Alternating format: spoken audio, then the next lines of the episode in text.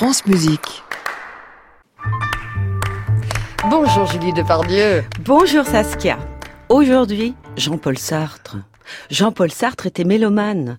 C'était aussi un très bon pianiste. Quand il était enfant, Sartre aimait écouter sa mère jouer au, du piano. Il se prenait, dit-il, pour un acteur de cinéma muet. Je décidais de prendre la parole et de vivre en musique. J'en avais l'occasion chaque soir vers 5 heures.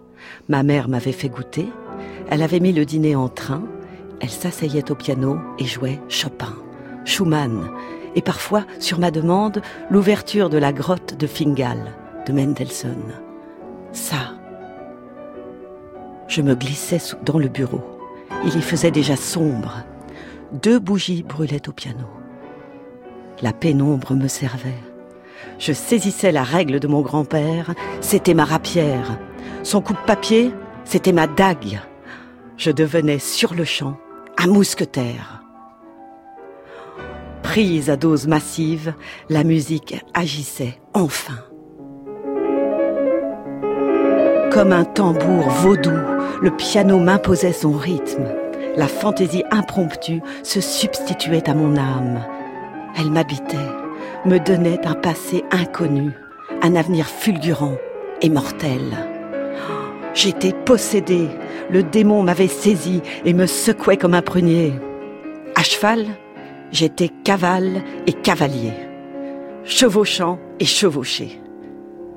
Je traversais à fond de train des landes, des guérets, le porte, le bureau, de la porte à la fenêtre.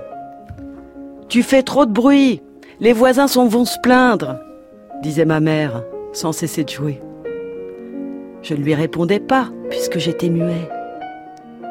J'avise le duc, je mets pied à terre, je lui fais savoir par les mouvements silencieux de mes lèvres que je le tiens pour un bâtard. Aussitôt, je fais, volte-face et je devenais le pourfendu. Je tombais, je mourais sur le tapis, puis je me retirais en douce du cadavre me relevais et reprenais mon rôle de chevalier errant. J'animais tous les personnages. Chevalier, je souffletais le duc, je tournais sur moi-même, et duc, je recevais le soufflet. Mais je n'incarnais pas longtemps les méchants, toujours impatient de revenir au grand premier rôle, à moi-même. Je protège une jeune comtesse contre le propre frère du roi. Quelle boucherie Mais ma mère a tourné la page. L'allegro fait place à un tendre adagio. J'achève le carnage en vitesse. Je souris à ma protégée. Elle m'aime. C'est la musique. Et moi, je l'aime aussi, peut-être. Un cœur amoureux et lent s'installe. Et moi, quand on aime, que fait-on? Je lui prenais le bras. Je la promenais dans une prairie. Cela ne pouvait pas suffire. Convoqués en hâte, les truands me tiraient d'embarras. Ils se jetaient sur nous, sans contre un. J'en tuais 90, les dix autres enlevaient la comtesse. Mes prouesses, mises bout à bout, n'étaient qu'un chapelet de hasard.